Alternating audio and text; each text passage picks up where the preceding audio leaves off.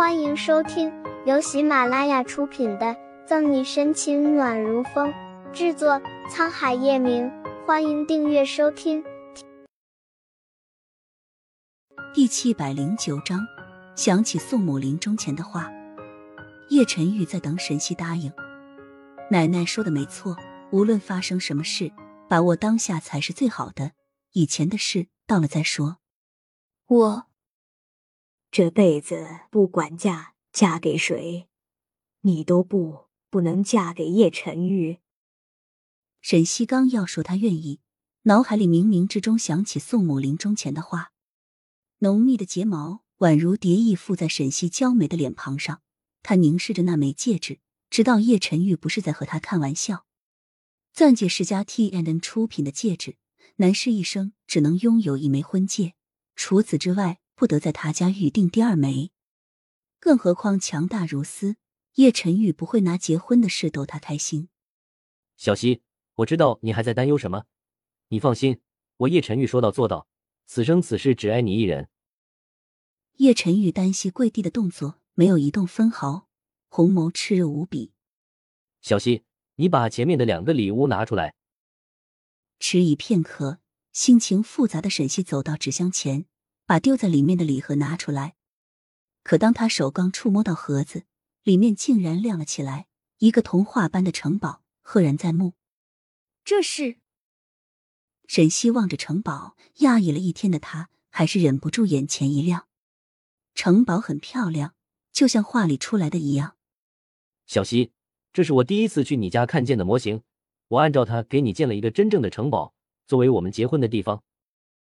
叶晨玉解释：“那那这个礼盒里。”沈西拿起一旁包装精致的礼盒，有了些猜测。你猜的没错，里面是古拉丽萨女士的最后一件婚纱。叶晨玉证实自己的想法：古拉丽萨最后的一件婚纱。摩挲着礼盒，沈西的手微微颤抖。他没想到自己随口一提的话，叶晨玉竟然记得这么清楚，还做到了。嫁给我好吗，小溪？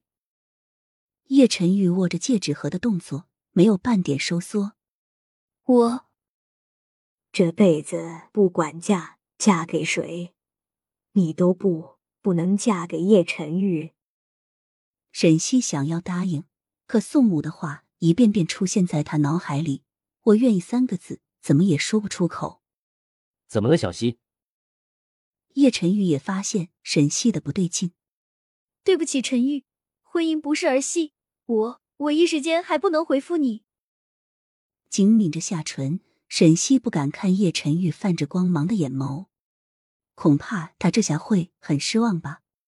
沈西猜想。没事，我等你做好准备。笑意微僵了下，叶晨玉爽朗的合起戒指盒，从地上起来，没有逼沈西，主动抱着叶晨玉。沈西眼睫垂下。对不起，陈玉，有些事我还没想好，给我一点时间。好，我等你。安抚着沈西的背，熟悉的气息让他失落的心平静下来。沈西和叶晨玉和好如初，在这温馨宁静的夜相拥而立。不远处天台上的欧润玉仰头把剩下的酒一饮而尽，微醺的眼眶泛红。上天对他还真是不怜悯，一点机会都不留给他。再复相见，警局门口的阶梯上，沈西靠在叶晨玉肩膀上，叶晨玉搂着她，二人时不时的聊着天，温情蜜意，让人望之羡慕。考虑到第二天还有学习任务，快要到凌晨时分，沈西和叶晨玉才恋恋不舍的分开。